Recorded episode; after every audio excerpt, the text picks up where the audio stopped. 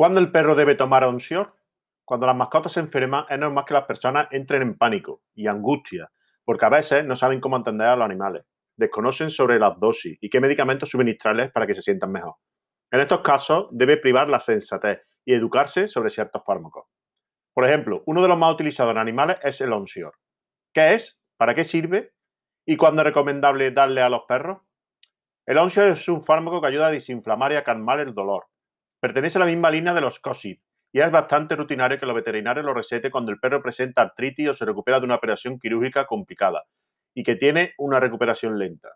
No obstante, por ser común tampoco se puede abusar de su uso en los animales, pues como muchos medicamentos también tiene efectos secundarios que pueden perjudicar al animal de manera directa.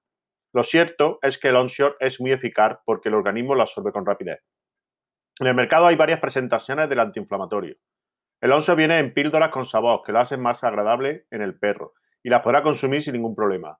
Los especialistas recuerdan que las pastillas deben darse completas, sin triturarlas, para que tengan el efecto deseado. Para tener éxito, sugiere dar las tabletas como parte de un premio por su buen comportamiento.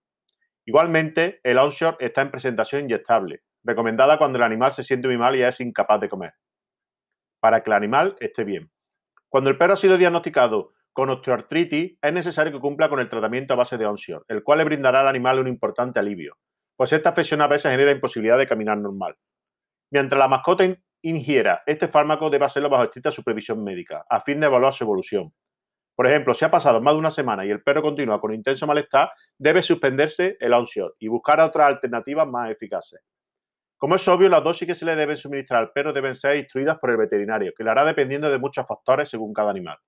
Por lo común se considera el peso del can, sin excederse en las cantidades. De este modo, el perro recibirá lo necesario y no tendrá el riesgo de efectos adversos. Entre otras indicaciones, el óseo suele ser administrado cada 24 horas y en horas justas. Este medicamento no debe ser mezclado con el alimento del perro, porque según dicen los doctores, pierde efectividad. Lo recomendable es darle la píldora al menos 30 minutos antes de que coma o ese mismo tiempo, pero después de ingerir alimento. Contraindicaciones. Pero es importante tomar en cuenta que no todos los perros con afecciones pueden tomar onsión. Existen algunas contraindicaciones que se deben considerar antes de suministrarle el fármaco al animal. El médico veterinario lo sabe y por ello es el más apropiado para dar las recomendaciones de rigor.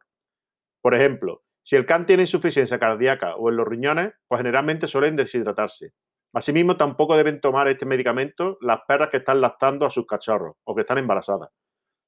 Igualmente, los médicos no indican el oso cuando el animal pesa menos de 3 kilos o tiene menos de 2 meses de nacido. Como es una medicina muy fuerte, probablemente tenga un impacto grande en los organismos débiles.